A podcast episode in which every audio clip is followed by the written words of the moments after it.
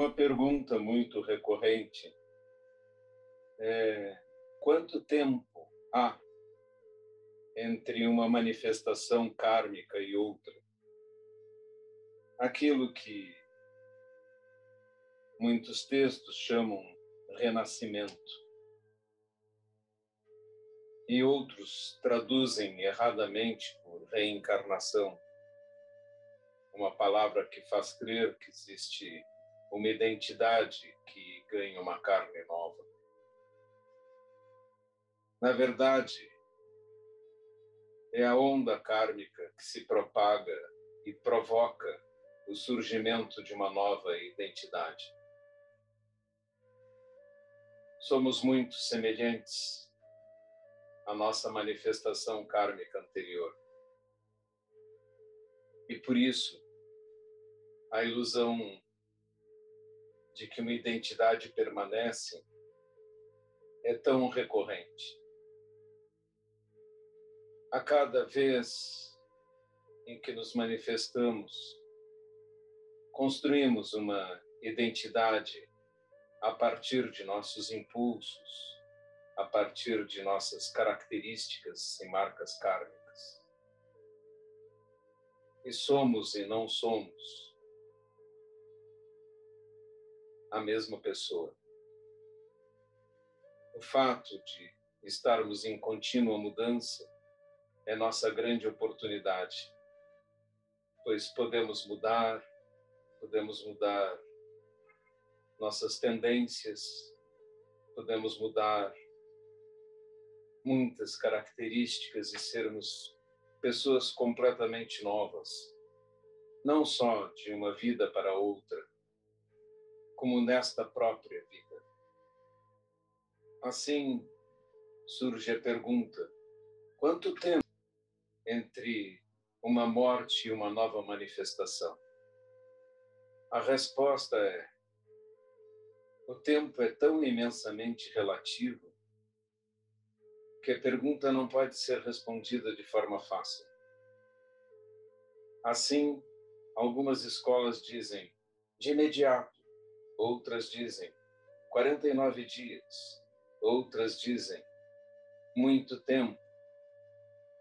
Mas, na verdade,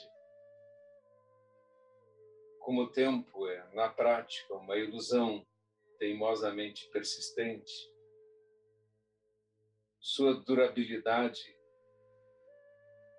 depende em demasiado das maneiras de medir e da nossa própria consciência. Assim, aquele que desmaia e acorda três horas depois, a ele parece que não passou tempo algum. Todos os que já tiveram a experiência de terem sido anestesiados ou desmaiados ou mesmo aqueles que passaram algum tempo em coma, não têm a, melhor, a menor noção do tempo discorrido. Esse tempo decorrido é completamente dependente da consciência. Assim, a tradição budista fala que as vidas dos devas são longuíssimas, mas nós sabemos as vidas das borboletas são brevíssimas. Nossa noção do tempo não se aplica a estados diferentes de consciência. Assim, a própria pergunta não tem sentido porque ela presume um tempo estável, contínuo, sempre igual. E sabemos hoje que, dependendo da própria velocidade em que nos deslocamos, o tempo se contrai ou se dilata. Em determinadas situações,